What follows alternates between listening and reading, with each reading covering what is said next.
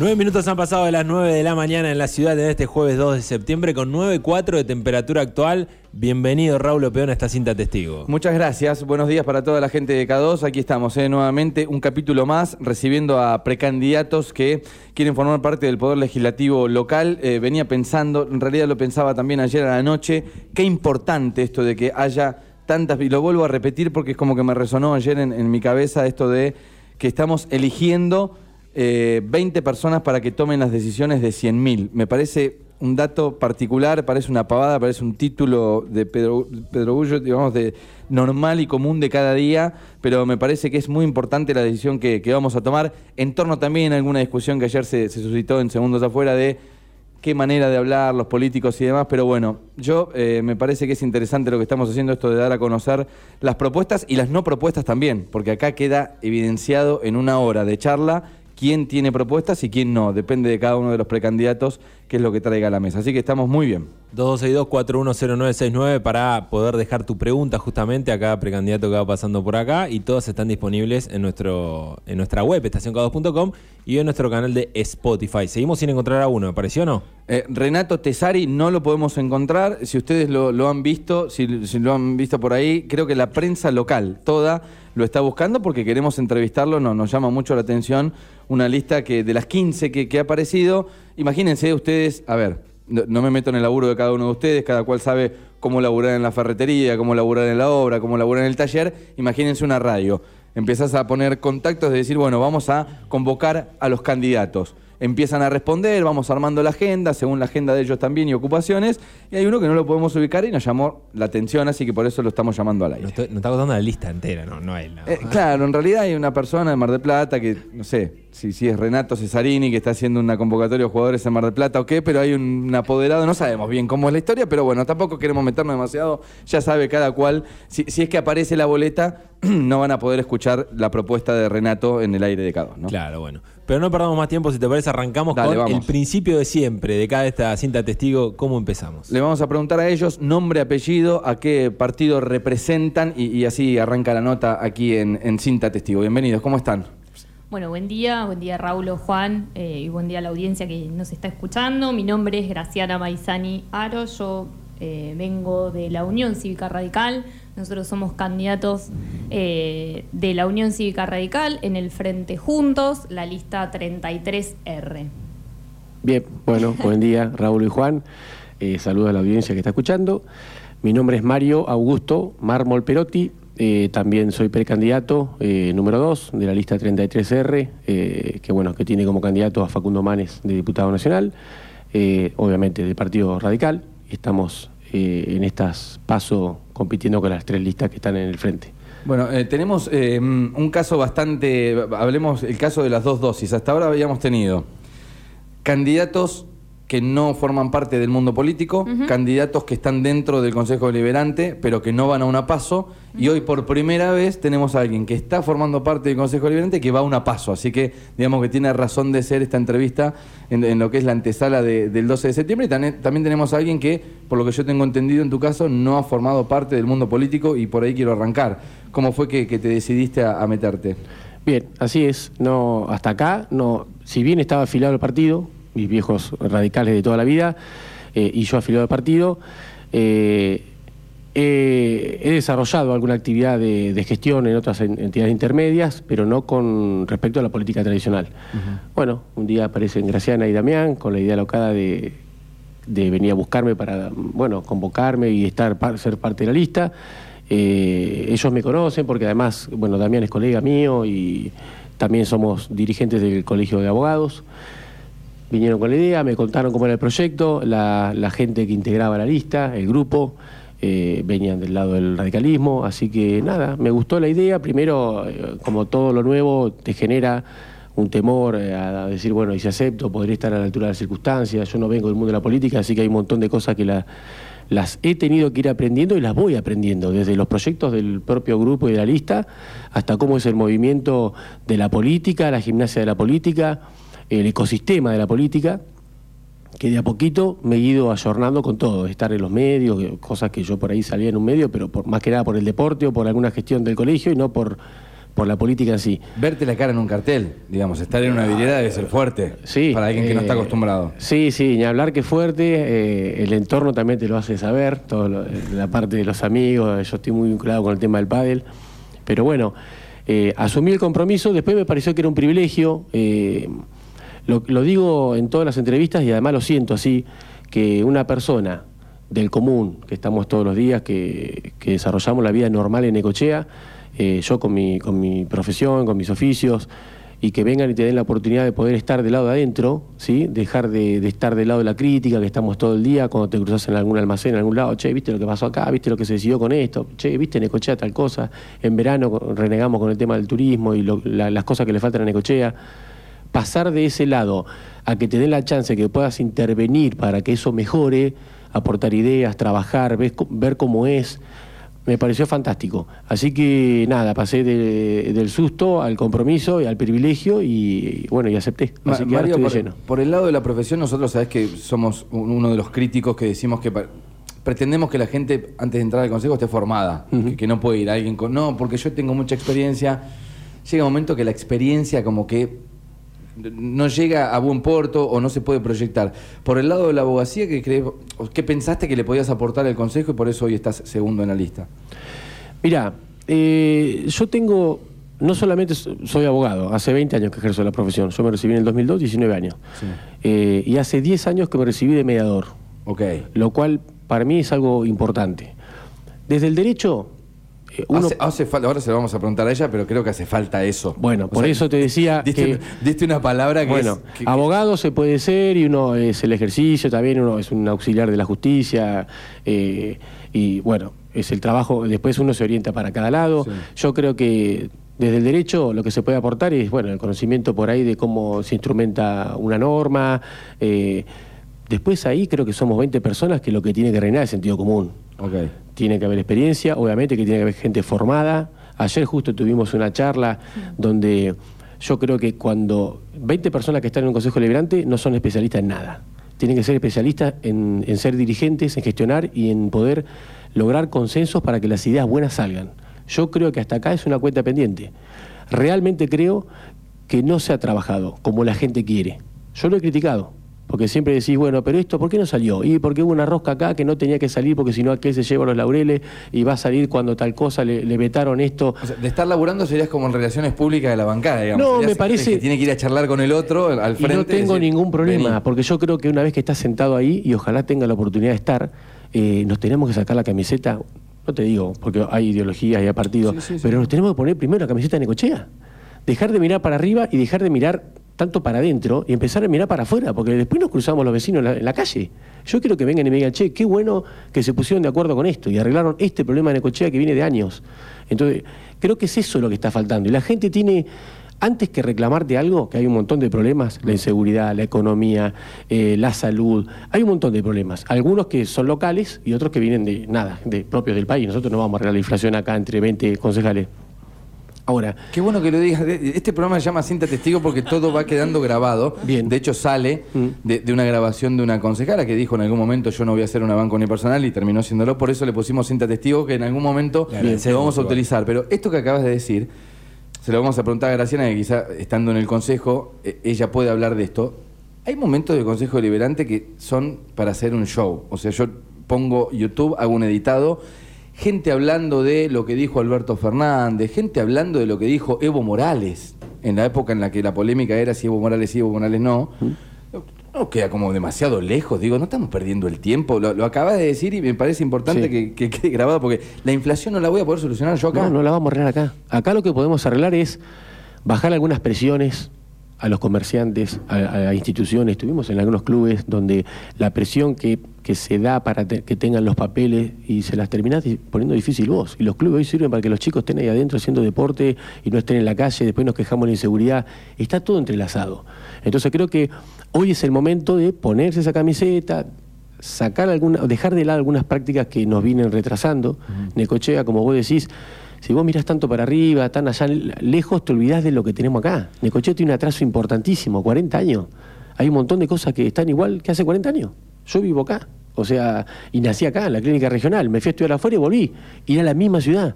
nada más que me tomarme el pampa como me lo tomaba cuando iba a estudiar, después eh, me iba en remis, porque yo dejó de existir, pero después todo está igual. Hay muy pocas cosas que han cambiado. Me parece que hay tanto por hacer que si nos ponemos a trabajar de verdad con esas maneras de trabajar, con esas maneras de gestionar, la ciudad tiene que pegar un salto. Mario Mármol Perotti es el, el segundo precandidato a concejal de esta lista, eh, que lleva como primera precandidata a Graciana Maizani Aro. Eh, sin duda una de las... ¿Te puedo decir revoltosa? ¿Te ofende que te diga revoltosa No, no, dentro del nada, consejo? No. para nada. Eh, una de las, de las más revoltosas. Después hay que ver si eso cae en saco roto, digo, porque uno puede criticar, se puede mover, puede llevar el grito al cielo, y después hay que ver si en la práctica eh, sirve. Eh, ¿Por qué es que insistís eh, en quedarte en el, en el consejo?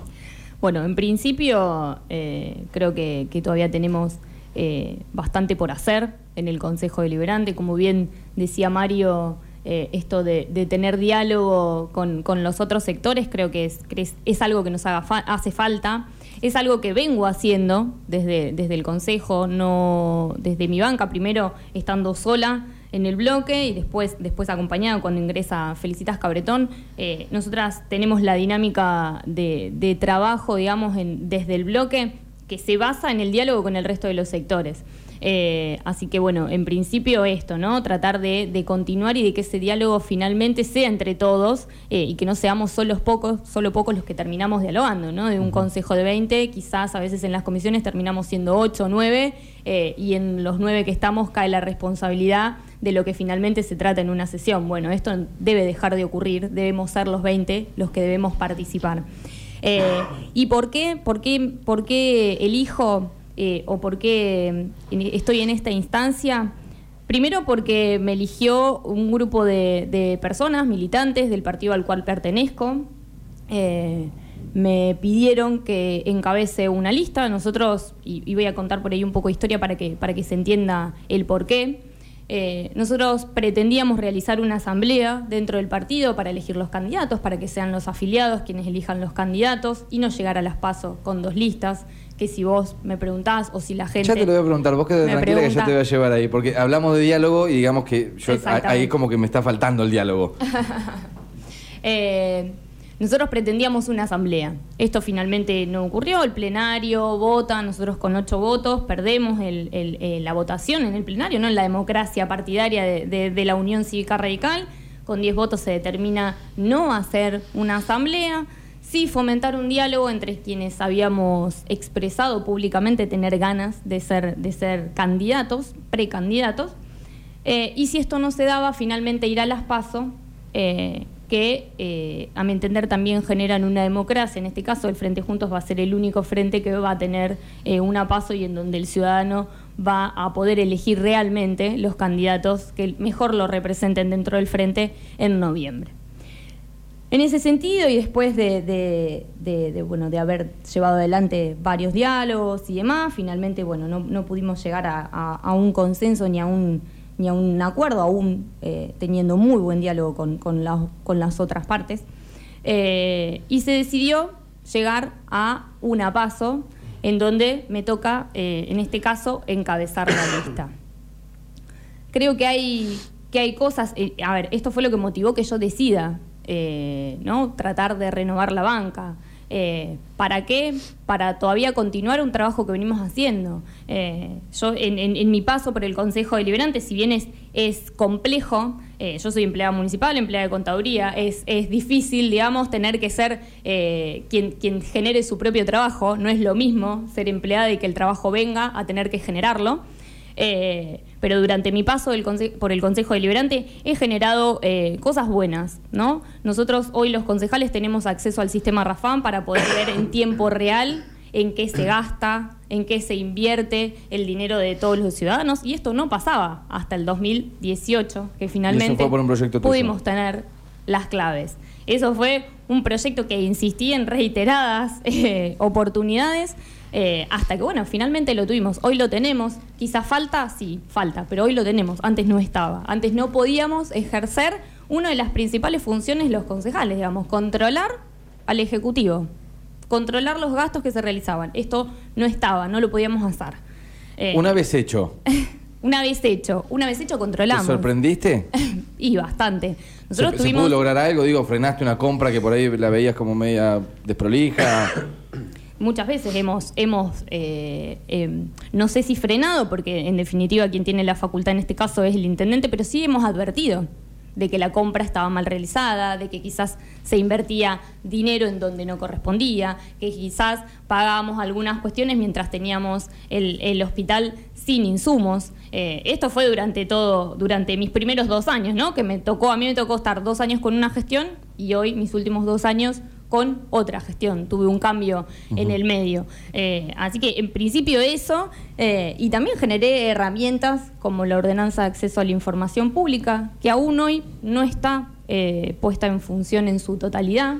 Y eso es algo que me parece que debemos continuar y eso es algo, es lo que me lleva a, a querer eh, renovar esta banca para continuar el trabajo que, que vengo realizando desde el Consejo, que los ciudadanos lo pueden ver eh, y que aún eh, todavía faltan cosas, pero creo que creo que es el momento de que, de que bueno, el, ciudadano también puede elegirnos, ¿no? Eh, en mi caso, que ya vengo con un trabajo realizado para continuarlo, y en el caso de Mario y el resto de las, de las personas que integran esta lista, como Vicky Sarasí, Barbulian, que no vienen de la política tradicional, de la militancia, como sí vengo yo, puedan aportar nuevas ideas y se genere finalmente un recambio eh, de, de- de ideas en la política local, ¿no? No podemos seguir eh, teniendo elecciones y siempre hablar de lo mismo y siempre ser los mismos. Me parece que, es importante que, más personas como Mario, como Vicky, se puedan sumar y que tengan la posibilidad de representar a todos los ciudadanos de Necochea. Si tenés que hacer un, un balance de estos cuatro años en, en el Consejo y decís,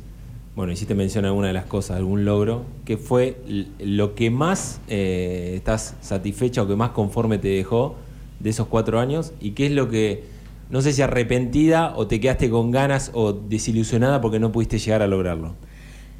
Eh, bueno, a ver, eh, algo que, que- nada, algo que tengo que reconocer, digamos, y, que me llevo de, esto es, en, pri- en principio, el aprendizaje y el aprender eh, que es necesario que dialoguemos entre todos los sectores y una vez que estamos ahí adentro, quitarnos, sí, la camiseta del partido al cual pertenecemos, no dejando de lado nuestra ideología, pero sí sacarla y pensar en el distrito. Una vez que nosotros estamos ahí, representamos no solo a los que nos votaron, a los de nuestro partido, sino que representamos a todos los vecinos del distrito.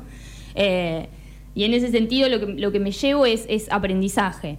Respecto de, lo que ha sido mi labor, creo que estos, estos dos, do- dos- estas dos cuestiones que, que nombré creo que son de las más importantes que tuve durante estos cuatro años.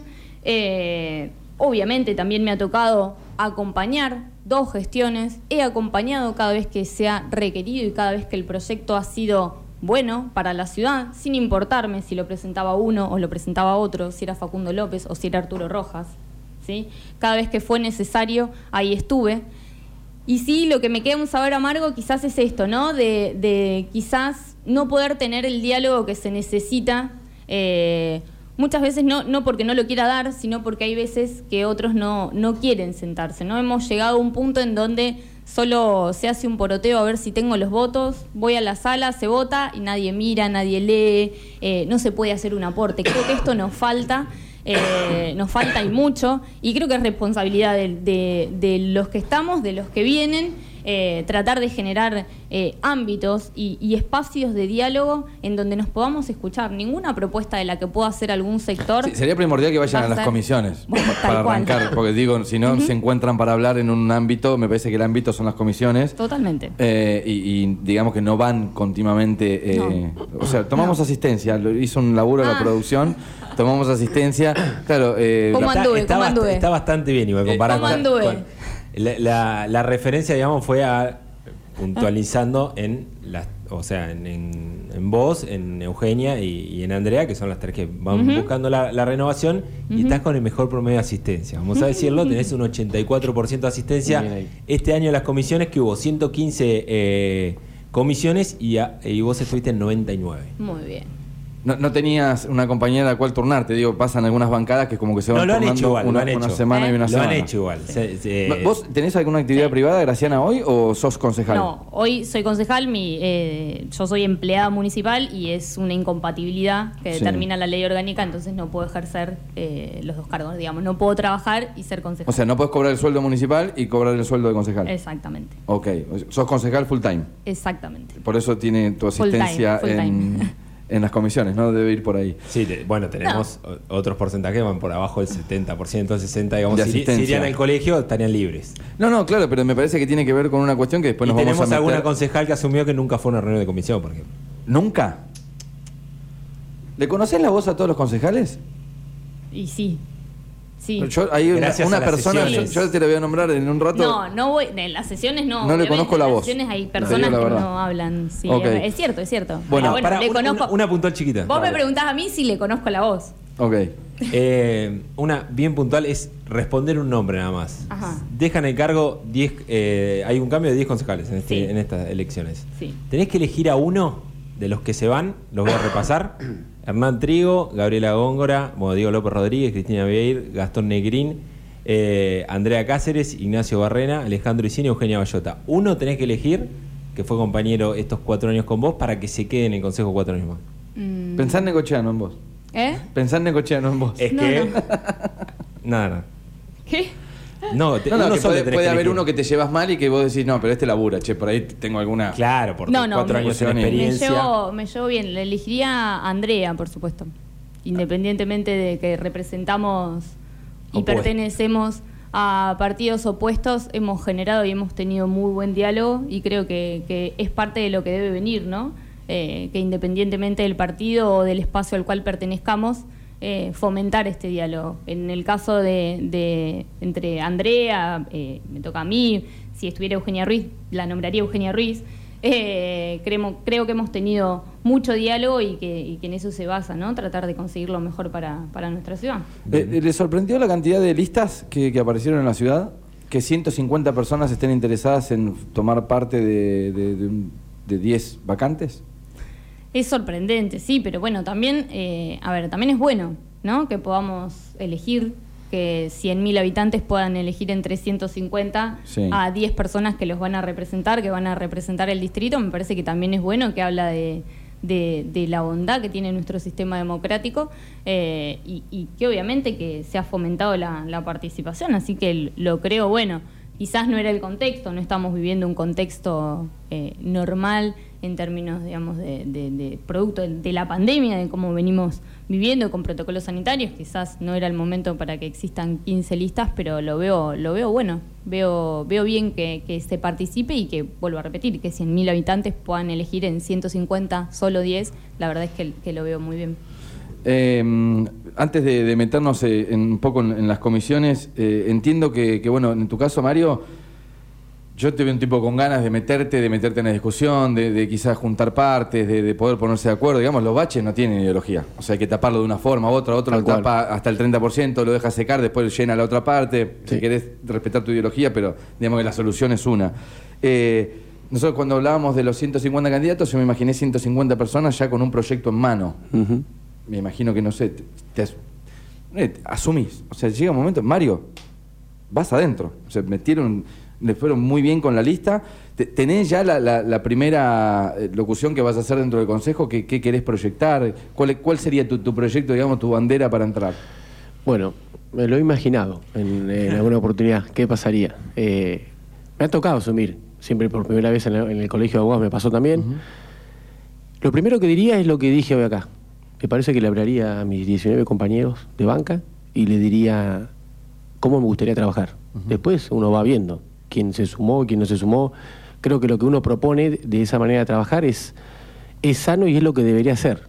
Y además creo que es lo que el vecino está esperando, que trabajemos de esa manera. Un poco lo que dijo Graciana y que nos sentemos a trabajar.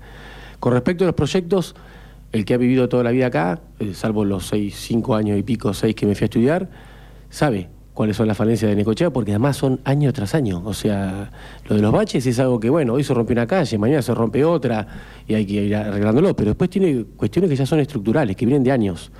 Entonces, ¿Con, con cuál de ellas te meterías? Nombrame una que decís, che, mira, yo me, mí- me la quiero poner en la mochila, esta, esta Sí, es la mía. A mí todo lo que es, por ejemplo, accesos a la ciudad, señalización, me parece que Necochea, que es una ciudad turística, tiene los peores accesos del mundo. Vos entras por la ruta 88, ya lo he dicho eh, varias veces, y es de terror. Tenés que ir esquivando los pozos de la caminera. No importa si el camino es provincial o si es de Necochea, porque si es provincial, eh, la municipalidad tiene que gestionar para que eso se arregle. Y si nos corresponde a nosotros, lo tenemos que arreglar nosotros. Así que eso no es una chicana que no va. Tiene que estar arreglado. El acceso a Necochea está perfecto el pasto cortadito, ca- carteles que te vayan diciendo en Necochea tenés esto, mirá, una foto con la playa, una foto con el parque, una foto con el puerto, eh, no sé, las cascadas. Hay un montón de cosas para hacer en los tres accesos importantes de Necochea. Sí. Los tres son tétricos, tétricos. Creo que el más prolijo es cuando venía de Tres Arroyos. Eh, eso creo que es una cuenta pendiente, todo lo que es señalización. Eh, vos llegás a en Graulis cuando venís de Mar del Plata, no sabés doblás porque sabés que la calle Sí, dobla ahí. no hay un cartel ahí que te diga dobla acá, en tres minutos estás en el centro, ves la ciudad atrás del río con la lucecita y decís, ¿y ahora qué hago? Entonces creo que eso es fundamental para una ciudad turística. Y después, yo tengo muchas ganas de trabajar en eso, en todo lo que es turismo, eh, infraestructura de la ciudad, eh, planeamiento. Eh, con respecto al turismo, hay un proyecto que tenemos que es de recategorización de inmuebles, no solamente de hoteles, sino de inmuebles. Necochea hace muchos años era una potencia en lo que es turismo, eso- ese lugar lo perdió, y, y yo que he trabajado muchos años haciendo alquiler de temporada en la inmobiliaria de mi viejo, me, nada, no, me daba cuenta que íbamos a alquilar algo y el, el propietario le ponía a la propiedad lo que le sobraba en su casa. Entonces el turismo venía y encontraba... Ese es el servicio que damos. el servicio queda un plato de cada color, un vaso de cada uno de plástico, uno de vidrio, un cubierto de cada color, los colchones así finitos porque son los que sobraban de la casa. Me compré un tele nuevo, lo pongo en mi casa y te llevo el cuadrado grandote caja allá y te, te hago creer que, que está fantástico. Entonces, tenemos el turismo que nos merecemos, que es el que paga eso. Creo que la, la cuestión es al revés. Es, flaco, dale lo mejor al turismo y después comprate vos el tele bueno en tu casa, después de la temporada. Entonces creo que eso de recategorizar los inmuebles, que haya arquitecto, la- el, sector inmobiliario que te diga, bueno, mira, este inmueble de acuerdo a cómo está ubicado, a eh, su facultad de edilicia, eh, los muebles que tiene adentro y todo, tiene tres solcitos, lo que vos quieras. Si vos haces de eso después eh, lo formalizás y la gente puede entrar a una plataforma donde están los inmuebles, donde están los hoteles. Además, le da una seguridad al turista, que es que se termina el engaño ese famoso de internet de que deposito, después venir, la propiedad no existe, estás con las cosas arriba del auto, la familia, eso ha pasado, mucho ha pasado. Entonces, garantiza. Una aplicación de Necochea, digo, ¿no? Exacto. En Sierra de la Ventana creo que hay una. No sé si existe la de Necochea, hubo un, algún intento, por lo que tengo entendido. No, así como lo queremos nosotros, no. Pero una aplicación para el teléfono que está todo acá, me parece. Vos vas, a- vas a, Villa, a Villa Ventana, creo que eso, Sierra de la Ventana, te descargas la aplicación y tenés hospedaje, servicios y todo lo Bueno, demás. y todo eso está Puede ser una buena idea. garantizado por el Estado que fue, lo miró, te dice, che, sí, esta propiedad que estás acá preguntando tiene tres solcitos, está ubicada acá, existe. Después el valor lo arreglás vos con el propietario, pero Claro. creo que eso, es, eh, eso es, es- es- fundamental para empezar a atraer otro tipo de turismo en Necochea, que no sea el de tres días, el de cuatro días, el de cinco días y el de gente que no quiere venir a gastar un mango acá. Creo que tenemos que arrancar por ahí. Mario, propones esto y viene Graciana y te dice, no, Mario, no me gusta, no, yo no, no quiero una ciudad turística. Pero ¿cómo, Graciana? Sí. No, no, no, no, para mí Necochea es portuaria, estoy haciendo una simulación, ¿eh? Necochea portuaria, no, es, es de- del agro, no, vamos con el internet y toda la Que película. acá vengan a ahorrar los turistas. Exacto, que vengan a cuidar el bolsillo. Y decir, no, pero no, no, no te puedes poner de acuerdo, pero en absoluto. En Sí. uno, dos, tres proyectos, ya después te das cuenta que una cuestión de química no va. Sí. ¿Renunciás a la banca No. o te armás una bancada unipersonal?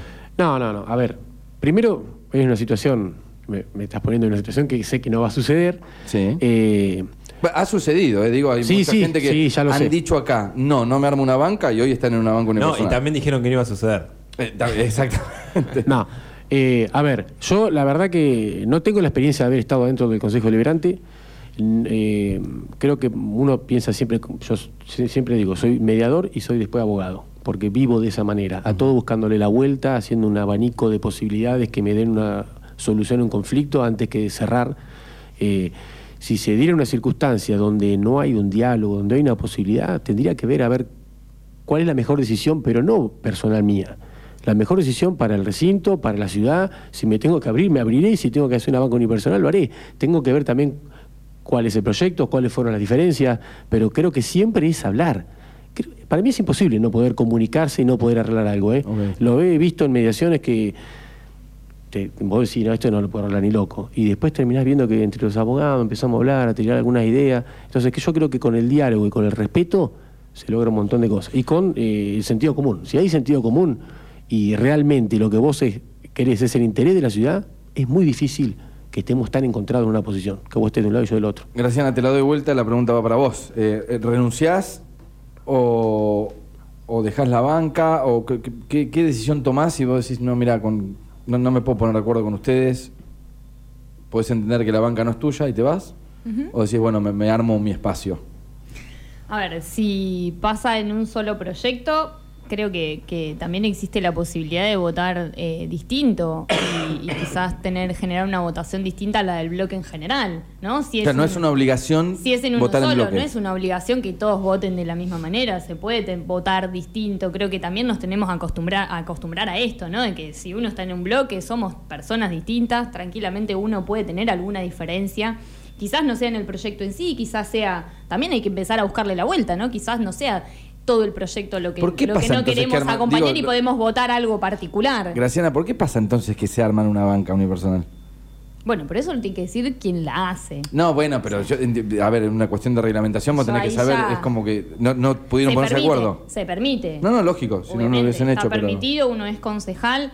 eh, si vos me preguntás a mí, para, la- para mí la banca pertenece al espacio. Si yo, si esto se, se, por eso digo, si es en un solo proyecto, puede pasar esto. Si ya es continuo, y la verdad es que lo que me queda es irme, ¿sí? Porque entonces ya no represento ni me representa eh, aquello que elegí y definí eh, o por lo cual fui y estoy en ese lugar, ¿no? Eh, me parece que, que un poco esta, esta es la, la cuestión.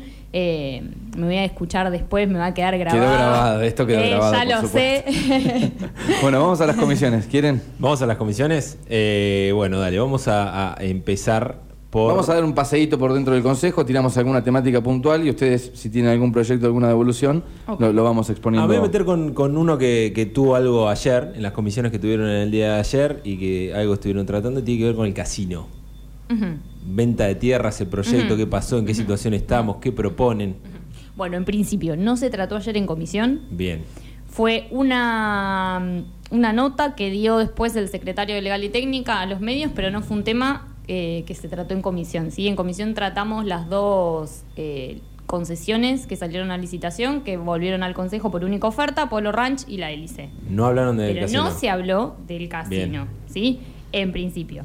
Ahora bien, te paso a decir, todo lo que manifestó y lo que se manifestó por parte de la sec- del secretario de Legal y Técnica fueron cuestiones que nosotras manifestamos en, en- en el caso, y acá hablo del bloque, ambas lo hicimos el día que se, se llevó adelante este proyecto de, de venta, de inmueble, de- del mejor proyecto, del concurso, de lo que sea.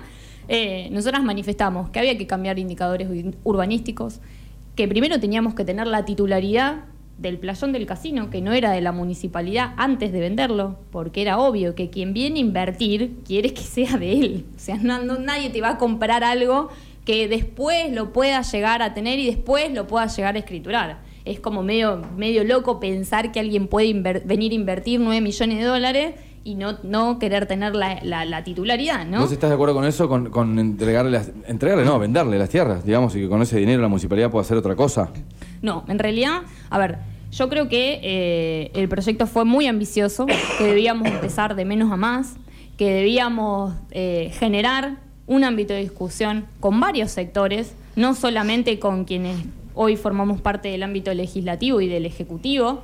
Eh, nosotros hoy, hoy está vigente una, una licitación y un pliego que se aprobó en donde se van a generar un montón de viviendas en, en la playa y muchos sabemos que nos quedamos sin agua, que los servicios van a colapsar. Bueno, esto hay que pensarlo antes de llevar un proyecto de estas características adelante.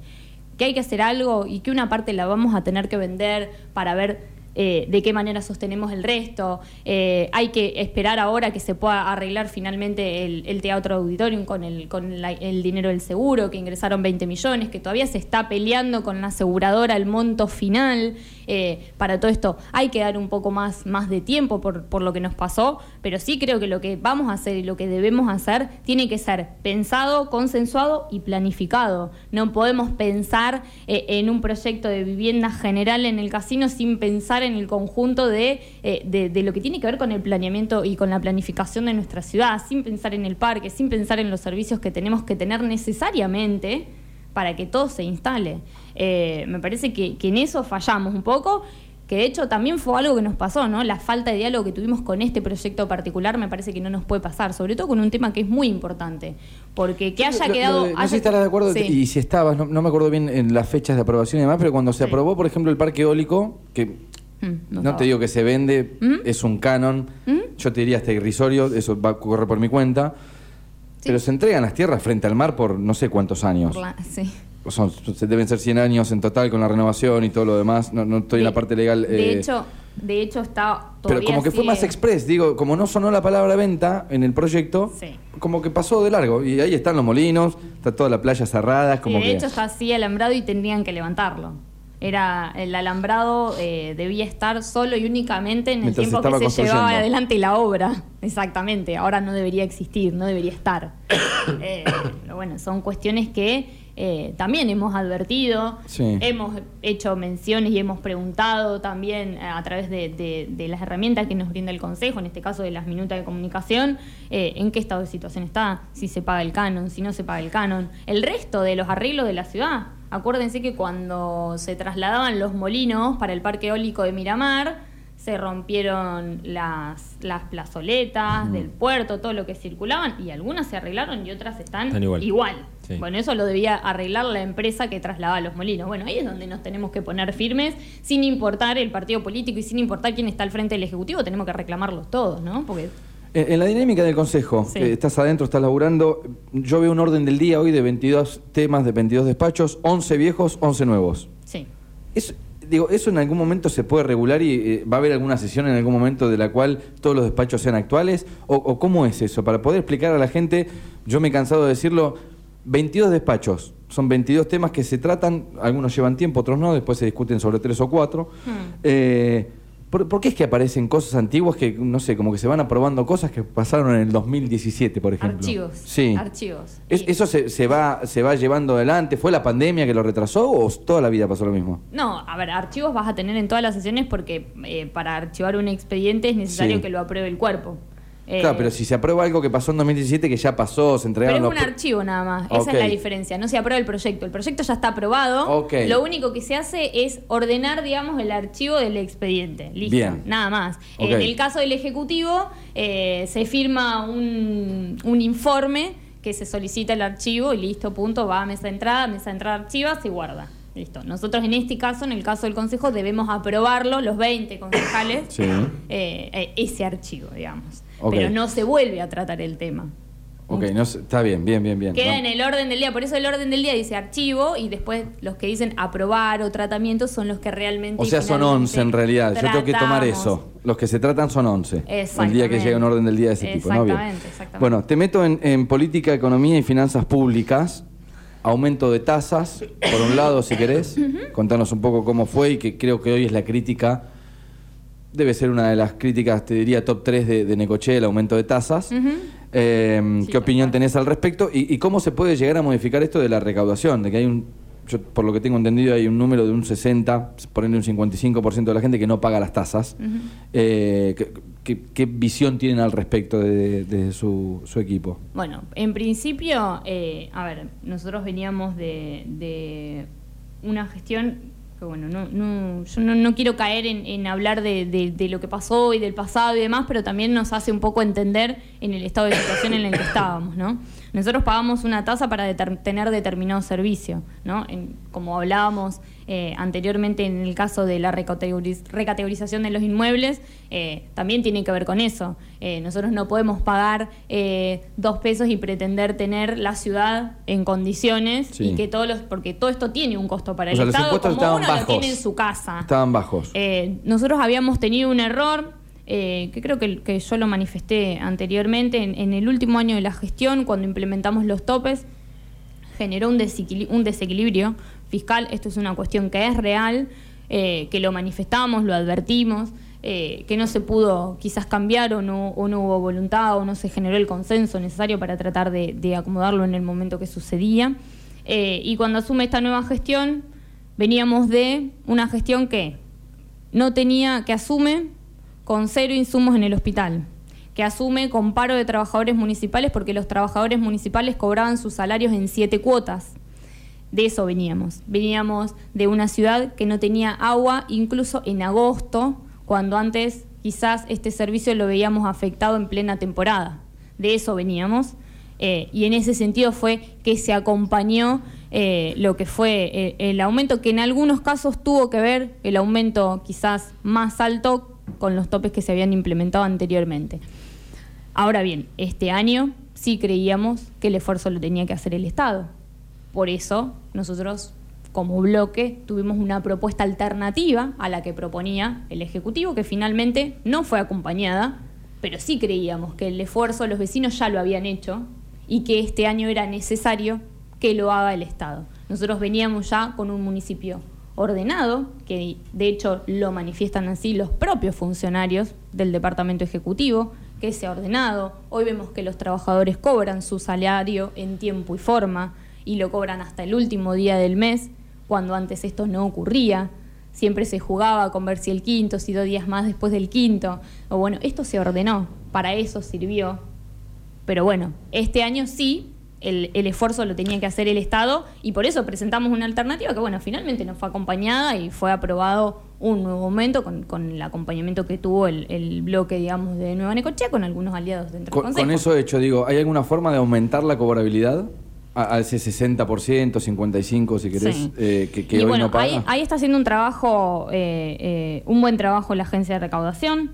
Es necesario seguirlo y seguirlo. Y bueno, eh, también ahí va a depender después en el estado en el que terminen los títulos ejecutivos que se inician, el juicio que tiene que hacerse administrativo. Ahí va, Mario sabe por ahí un poco más.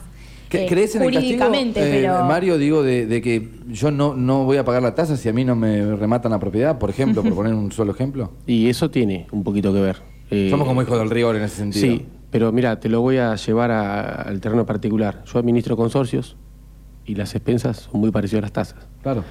Y bueno, particularmente sacando la pandemia, sí, que la pandemia ha generado una, un, Sacando el un que no- retraso. a ver, y hay un cruce de datos que hoy se puede hacer, que Sí. lo haces a través de ANSES, que decís, bueno, a ver, ¿quién tiene una asignación? Bueno, esta persona, por supuesto, está en una condición en la que no puede pagar. Pero hay gente que Sí. tiene más de una propiedad que no está pagando. Sí. ¿Pero Yo por qué? creo- Porque no corre el riesgo de que le rematen esa propiedad. Sí, ¿Sabes? igual creo que hay un montón de factores ¿eh? que, que te determinan que, una, que haya determinada morosidad en el cobro de lo que sea, para mí. ¿eh? Uno creo que tiene que, que es antes, que es que la gente va a pagar algo si ve que el pago que está haciendo se refleja en algo. Si las calles están bien, si la ciudad tiene sus carteles, si los proyectos eh, salen a la luz, si, si hay- bueno, si la ciudad funciona, si tenemos agua en el verano, no tenemos que andar corriendo. Yo tengo edificios, ¿sabes lo que es en el verano cuando me llaman y me dicen, che, Mario, la arena blanca, que es donde vive Graciana, no tiene agua? Y yo sé que no le entra agua a la cisterna, o sea que no es un problema de bomba del edificio, nada. ¿no es- ¿Y qué hago? El edificio con departamento alquilado para turistas, el turista que se quiere ir. O sea, esa, esa es nues- es nuestra propaganda para afuera. Entonces, mucha gente por ahí decide no pagar porque no tiene servicio. Listo. Entonces, ahí ya tenés uno de los puntos que Em- acompañan empieza a el la huevo la gallina, ¿no? Claro. Digo, o pago para que me den el Exacto. servicio y Entonces, se puede brindar el servicio, o me mucha el gente- servicio y después pago. Es Exacto, como- pero esa persona, si, si funciona, si, si el sistema funciona, es de los que van a pagar, pero está descreído. Después tenés el otro, el hijo del rigor, que es lo que hablábamos, que es el tipo que puede, que no le interesa lo del servicio, pero que claro, como no hay rigor, como no hay ejecuciones, no paga. O el famoso, después voy a, a la moratoria porque es más barato, y por la inflación me licuó la deuda. O sea, está ese, viste, que te, que te va. Bueno, todo eso ha- hace que, que haya morosidad en algún sector, o en, el- en las tasas, en las expensas, o en lo que sea.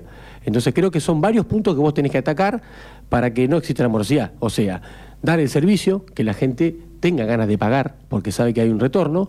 Eh, hacer las ejecuciones, obviamente. Siempre, además, uno cuando ejecuta, primero agotó un camino larguísimo que, este, en el caso de las expensas, bueno, te llamo por teléfono, te mando un correo electrónico, te mando una intimación formal del estudio y después ya recién ahí te mando la carta de documento. Creo que en el caso de la, Igual. del municipio Igual. es lo mismo. Te mandan una intimación, se podría hacer un llamado, lo- de alguna manera hoy creo que tenemos un montón de medios para comunicar a la gente y después recién ahí iniciar el apremio. Bien. Y mucha gente cuando recibe la cédula va y paga. ¿Por qué? Porque ya está, ya llegó el límite. Ya tengo el apremio y vos sabés que eso arranca, hay una medida cautelar, un embargo y termina con un remate. Entonces, me parece que son un montón de puntos que si los ajustás, lográs que la gente pague. Bien. Pero creo que el primero es dar el servicio. Bien. Eh, te voy a llevar un tema que creo que lo hablamos al aire de un proyecto que vino por parte de ustedes, que tiene que ver con las luminarias en la ciudad, que generó alguna, alguna discusión. Porque, por ejemplo, estaba repasando, tengo un, presupuesto justo acá a mano de una empresa que está realizando el cambio de luminarias en la ciudad, bueno, 15.750 pesos por luminaria y demás, y se agrega por luminaria un 10% por la tasa municipal eh, por ejecución de obra sobre lo público. Sí, Eso dice en el presupuesto. sí, que es el uso de espacio público. Claro. En una obra que están hace- que hacen los vecinos, digamos, no cambia la municipalidad del coso, pero hay que pagarle a la municipalidad. Ah, pará, pará, pará. ¿Cómo Tal es? cual, ¿Cómo es? tal Va- va- cual. Vamos, vamos, vamos lento. Yo, eh, la, la municipalidad pone a mi disposición la posibilidad de que yo cambie las luminarias. Yo tengo que pagar la luz no, LED. No. No. Eh, vos contratas una empresa Sí. para que cambie las luminarias. Cuatro luminarias en la calle, Sí, yo quiero poner luz LED en mi cuadra. sale 15.750 pesos cada luminaria. Sí, me gasto 60 lucas en las cuatro columnas que tengo en mi cuadra. sí. Bueno, pero además sumale 6 lucas y media de tasas municipales que tenés que pagar. O sea, yo estoy ayudando, supuestamente ayudando. Me ayudo a mí, pero después estoy ayudando a la ciudad o mejorando la ciudad. Pero ahora tenés que pagar la y me, ciudad. me cobra. eh, ¿eso, ¿Eso se puede legislar, eh, Graciana Maizani, usted que está dentro del consejo? Sí, de hecho lo hicimos y no, no hubo, no tuvo, Bueno. no, no tuvo éxito, no tuvo éxito. Nosotros proponíamos, ¿no? A ver, eh, en este caso particular, por una cuestión de, de- de facultades en cuanto a este derecho y demás, nosotros propusimos que se exima a aquellos que hacían sus cambios, eh, el cambio de luminaria, que no tengan que pagar el derecho de su espacio público para que el, el privado pueda hacer la obra, porque era un costo más que recaía sobre el vecino. Eh, nosotros presentamos, eh, en este caso fue, fue una resolución, que es la herramienta que teníamos eh, y, y que se podía realizar. Si presentábamos una ordenanza iba a ser vetada, entonces qué mejor que, que ponerlo a discusión con el Ejecutivo y que tratemos de, bu- de buscarle la vuelta juntos, ¿no? Porque la verdad es que esto también nos ha pasado. Hemos propuesto eh, algunas cuestiones que han terminado siendo vetadas porque no le gusta al Ejecutivo, porque no las quiere poner a discusión. Entonces, tampoco sirve, tampoco sirve que yo lleve, sí, te presento la exhibición como nos pasó con los hoteles y terminó siendo vetada. Y hoy los hoteles tampoco tienen una ayuda. Eh, así que eh, en ese sentido presentamos una resolución, pero bueno, tampoco fue escuchada, ¿no? Es ahí donde perdemos de vista quizás eh, el, rol que tenemos o para, o para lo que estamos, ¿no? Eh, no solo en el legislativo, sino también en el ejecutivo. Si nosotros estamos advirtiendo una situación y podemos buscarle la vuelta para dar una mano a los vecinos que están juntando peso por peso para poder cambiar la luminaria, bueno, listo, hagámoslo. Eh, pongámonos de acuerdo. Si tampoco se va a desfinanciar el municipio por, por no cobrar 6 mil pesos No, que ni siquiera tenía contemplado en, en el No presupuesto hacerlo. presupuesto, Claro. No lo iba a cobrar. Creo que no, que, que- que eso se puede llegar, deberíamos. Es más, eh, hasta de contar de las tasas, porque están haciendo obras que. Además. Obras que debería hacer el Estado, estás ayudando a la seguridad de la cuadra, o sea, otra, si Bueno, quieres sacar el seguimos- presupuesto de hoy seguridad. seguimos sin convenio con la usina también. Eh, esto todavía no lo vimos. La prórroga que habíamos hecho está vencida. Eh, bueno, todas estas cuestiones también venimos reclamándolas y es como un poco a ¿Te- te veces remar en te- dulce te de sentís leche. un poco sola, digo, en estos reclamos? ¿Qué- No. ¿Qué, necesitas para, para poder llevarlo a cabo? ¿Con quién tenés que hablar para decir, en, che, muchachos? en realidad encontrar del otro lado una respuesta. Porque uno puede reclamar, pero terminamos reclamando. Pero si el Consejo se junta todo salvo el oficialismo. No, Pero es que nos hemos juntado todos, salvo el oficialismo. Y tampoco en algunas circunstancias hemos tenido, hemos tenido respuesta. como que tienen la última palabra. Como por ejemplo, el, a ver, el, el- el proyecto que, que propusimos de exhibición a los hoteles. era, en este caso era solo un sector particular, pero por una cuestión que, que- que- lo voy a decir, ¿no?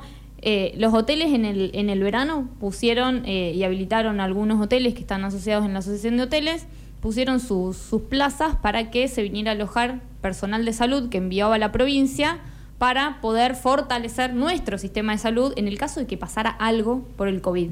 Sí. Sí, sí, Bueno. que, había- que haya que aislar personas y demás. Todo eso no se pagó. No, al personal, profesionales. Claro, médicos vinieron, por ejemplo, la vinieron. ambulancia que iba a la arena. Sí, Eso trajo sí, sí. sus médicos que iban a los hoteles. de Y se ciudad. quedaban y al- a la Ese municipalidad. servicio no se le pagó al hotelero. Cero, cero. Pero bueno, el lunes en la sesión de consejo seguro van a debatir lo que van a pagar por los carteles de la calle. De los No, no candidatos. creo, no creo. No, no. no, no, y no pagan publicidad los, los precandidatos por carteles en la calle. Ya Bueno, lo hemos preguntado y entendemos acá, que no. ¿Eh? No pagan publicidad. Se de- no dice en ningún lado que no se debería. Que Ah, no. ok. O sea, Deberían no está pagar. establecida. Sí. Eh, a ver, ahí voy a hacer eh, sí una, una aclaración respecto de los nuestros. Pueden ver nuestros carteles y en la leyenda van a encontrar una leyenda en los carteles que nosotros hemos colocado, en donde estamos autorizados por el dueño. Nosotros lo hemos puesto en sectores privados, no, lo hemos, no los hemos puesto en el espacio público. Ok. Eh, Me meto un poquito más ahí en, cada en uno de los carteles estás, va a tener estás en donde estaba Bonitas Martulante. debería pagar. Deberías pagar. Totalmente. Ok, bien. Eh, es cortito, nos quedan, nos queda un minuto y medio. Todavía nos quedó el audio. No, no, Vamos y- a pasar y- el audio, tenemos el audio. Claro, teníamos el audio del otro precandidato con el cual no se pudieron juntar. Les queríamos mostrar, digamos, Ah, poder llevar la cinta testigo también a, a lo práctico, pero vamos a ir con esto. Te, vas- te vamos a dar un minuto para que le hagas a- al oyente K2, pero vamos al basurero. Eh, lo voy a llamar a Mario Mármol Perotti, el mediador, que tiene que mediar entre la empresa recolectora y, y- y que también maneja la deposición. Un dato que te va a encantar. Yo fui el mediador. ¿Fuiste el mediador de esto? Sí. Bueno, pe- pedí una hora de segundos afuera o nos Sí, quedamos. podemos acá? ir un No, ratito no, más. Si No, quieren, vamos, yo, mirá, lo más corto que puedas. En un rato estoy saliendo para San Nicolás, pero si quieren vuelvo a venir. No, yo fui el mediador de esa de ese ¿Qué conflicto. pasa ahí? Bueno, ahí hay, hay un montón de cuestiones que están en el medio. Es un poco, a ver si entiendo desde Fui, a- afuera y fui- tocando de fui oído. fui hasta el lugar, ¿eh? Porque Ok. yo como mediador soy bastante ¿Es un hincha poco el y- huevo, lo que hablábamos de los servicios, un poco el huevo de la gallina, vos me pagás y yo lo pongo en funcionamiento? Sí, ¿Es esto? Sí, sí. Sí, hay una, hay, ahí hay una cuestión también de necesidades. Ayer lo hablábamos justamente con Graciana. El tema de los residuos es un problema grande que tiene la ciudad. Eh, seguimos nosotros con los residuos como años atrás. Hay otras Bueno, ciudades que están digo, haciendo tratamiento. y- Para hacerlo corto, ¿el Estado le paga la deuda a la empresa? ¿La empresa pone en funcionamiento el, el tratamiento de residuos o no? ¿Y la No planta sé. está? Debería, sí, claro, ese es el tema. Ese o es sea, el tema. es un Lo que pasa de que por una deuda. Sí, sí, pero ahí hay un problema también eh, del recinto en sí, porque en realidad el conflicto que yo tomo como mediador no fue en sí el problema que tiene el, el- el- el basurero hoy. Acá fue un lugar. Si no, el campo desvencen. Claro. Claro. exacto. Yo fui el mediador del incumplimiento contractual que reclama Evensen contra el basurero, ¿sí? Por el co- el- la compra, la compraventa de, de esa fracción de. ¿Sí? Eh, Me y- quedaría una hora y media bueno, más. y está es más, yo Esta fui hasta primera allá. comisión. Yo fui hasta allá, porque me gusta, cuando son casos así, me gusta meterme. Sí. Estuve con Evensen. Estuve Lindo con- lugar para meterse. es una- un lugar horrible. eh. Eh, pero fui, eh, él vive ahí, Evensen vivía ahí. En realidad él criaba sus chanchos ahí y tuvo que sacar todo. ¿Por qué? Porque la basura se prende fuego, lo Claro. cual está prohibido. Mm. La basura no se puede acumular por arriba del nivel de la tierra y vos vas y tiene 3 metros de altura. El tema del, del fuego y del humo asusta a los porcinos porque tienen como una fobia con eso Sí. y él tuvo que salir de ahí. Es más, el hombre se enfermó mucho por vivir ahí. El hijo lo, sa- lo- creo que lo termina sacando de ahí. Eh, así que yo fui hasta allá, hablé con el hombre, un hombre grande, muy respetuoso. Hice la, la mediación en el colegio de abogados, en la sala de consejo directivo, porque éramos 14, 15 personas. Estoy en el capítulo 8 de La Casa de Papel, no puedo parar. Explícame, por favor, Sí. Eh, de qué- ¿a quién pertenece el campo? ¿Quién está en falta? No, el, el- el campo son dos fracciones que pertenecen a. El título de Evensen se lo vende a, a la empresa. que Eh, en aquel momento era Álvarez y Patiño, si mal no claro, recuerdo. sí, pero en el medio surge una inhibición que tenían los vendedores, se arregla, por eso no se hizo en su momento la, la escritura. Después, una vez que se arregló, el que no fue a escriturar fue el comprador, ¿sí? Entonces hay un incumplimiento contractual con un saldo de precio que no se pagó. Incluso una obligación del basurero, ¿no? Corregime, Graciela, si yo le erro algo, de tener que poner es- esas tierras a nombre y después tra- trasladarlas a nombre del municipio. Sí. Todo eso no se hizo. Lo que reclama Evensen es, es su parte particular, que es el incumplimiento contractual para con ellos. Y además que le prenden fuego la basura al lado, en el predio al lado. Eh, en, ese momento, Evensen, para terminar de arreglar todo, lo que le ofrece incluso es, bueno, yo les vendí 16 hectáreas, les vendo las otras 30 que hay, o 20 y pico, y quédense con todo y yo me voy de acá. Bueno, no se pusieron de acuerdo en, en los valores, eh, y el- la, la mediación se cierra, ¿sí? Y pasa ya al estadio judicial. O sea que Bien. hoy ya hay un juicio abierto por todo eso, que veremos Hay una culpa compartida entre el Estado, la empresa En este caso de Sí. no, de no Tal digamos, cual. uno, uno tiene que obligar al otro a cumplir Sí, lo que con pasa es que yo entiendo que hoy, el, eh, bueno, Sí. no- la, la ciudad necesita hoy que la basura se siga Claro, a ver. eh, tirando en algún lado. Es cierto que hay faltas, a ver, en ningún momento se debería haber adjudicado quizás a, a lo que hoy es, es Relisa, la licitación, no se debería haber, haber adjudicado en un predio que no tenía la titularidad, ¿no? Hablando... No, porque claro, o No- sea, eso no pasó dentro del Consejo Liberante, o sea, como se levantó la mano y se le renovó una No debería. licitación. Es como vender la tierra del casino sin que esté en nuestro nombre. Exacto, no debería haber pasado, no debería haber ocurrido. Bueno, ahora ya pasó. Para nosotros sería muy fácil venir y decir demagógicamente si hay que dar de baja la concesión, bueno, ¿qué hacemos con la basura Claro, después? no, ¿Qué hacemos con la basura te de los llamo por vecinos? teléfono digo, Graciana, tengo tres bolsas en casa, venía a buscarlas. ¿Cómo Claro, es que no hay, un- hay predio aprobado para Claro. poder hacer eh, tirar la basura hoy. En eso, claro, ahí también venimos trabajando. A ver, yo, eh, Felicitas Que comparte conmigo el bloque, es presidenta de la Comisión de Medio Ambiente, y se han advertido estas situaciones. De hecho, eh, eh, el certificado del OPS de- del predio, que, que se habilita el predio, está vencido. Digo, todo esto fue advertido en el Consejo. Bueno, en eso hay que trabajar. Todavía estamos esperando la emergencia ambiental de abril del año pasado, que nunca llegó, que nunca Bueno, la vimos. seguramente eh, si, si les va bien en las pasos nos vamos a volver a encontrar antes de la Empezamos definitiva de noviembre. Vamos a, a Mario arrancar seguro lo van a invitar antes. Cor- corta acá y, y seguimos, seguimos con el editado. Eh, 10 de la mañana, 4 minutos. Un minuto, Graciana, si querés, a- al público de K2, aquel que, que- que, bueno, que los apoya a ustedes, si querés en formato de agradecimiento, aquel que todavía no está convencido, me parece que este programa va de eso, de, de informar qué es lo que presenta cada una de las listas, de que los conozcan y que finalmente bueno, puedan depositar el voto inteligente a donde vaya eh, el próximo 12 de septiembre. Sí. Bueno, en principio agradecerles la, la invitación y la posibilidad de poder llegar a través de- del medio a los vecinos, ¿no? Hemos eh, tratando no de combinar eh, la militancia tradicional, de patear en la calle y estar cerca de los vecinos y también los nuevos medios que, tuvimos necesariamente que empezar a utilizar eh, para poder cumplir con los protocolos y seguir cuidándonos como, como corresponde porque aún es necesario. Eh, en ese sentido, obviamente, les pedimos a, la gente que nos acompañe el 12 de septiembre, que acompañe la lista 33R de la Unión Cívica Radical en el Frente Juntos, eh, porque creo yo, eh, tenemos dos cuestiones. eh, que me parece que son importantes para resaltar. Por un lado, tenemos un equipo integrado y conformado por personas que venimos de la militancia política tradicional, que pertenecen- pertenecemos a un, partido político que, que fomenta y ha fomentado siempre la, democracia interna partidaria y por supuesto la democracia de las instituciones de- de- de- del Estado. Eh, y además eh, tenemos personas que, que como Mario, como Vicky, vienen a sumarse, que vienen a participar y que encontraron en esta lista la posibilidad de, formar pa- parte de, los cambios reales que necesitamos para, nuestra ciudad. Así que en ese sentido creo que es lo que tenemos para, para ofrecerle a la gente, un equipo que tiene experiencia, que tiene militancia, que venimos ya, en mi caso particular, tengo un camino recorrido, puedo mostrar qué es lo que he hecho en mi actividad legislativa, puedo hablar de lo que he llevado adelante, puedo hablar de lo que hemos tratado incluso en el Consejo Deliberante y de las decisiones que he tomado, no me voy a esconder, me pueden seguir encontrando en, nuestra ciudad. Eh, y además también, ¿no? Hoy combinando lo nuevo, ¿no? Las personas que eh, se animan a sumarse eh, y que son las que tienen que quedar, ¿no? Muchas más personas tienen que animarse a participar en política. Los nombramos si querés, Diego Juliano, Valerio Univaso, Antonio Heredia, eh, Victoria Saracíbar, William Cum, Liliana Roldán, Juana Garzúa, Silviana Sadá, bueno, Mario Augusto Mármol Perotti que, que nos acaba de visitar y también Graciana Maizaniaro, la interna de la UCR, por supuesto, en lo que es la interna de Juntos, en estas cuatro listas que, que, bueno, le dan razón de ser también a las pasos del próximo 12 de septiembre. Nos vamos, ¿eh? Nos pasamos ya siete minutos, nos va a retar la gente segundos afuera. Vos, principalmente. claro. Graciana, Mario, Gracias, muchas gracias eh. por venir. Gracias a ustedes. Gracias. Mañana tenemos Muchas vuelta. Mañana de vuelta, mañana viernes cerramos. Así que sí. cerramos la semana. Se quedan con segundos afuera. Chau.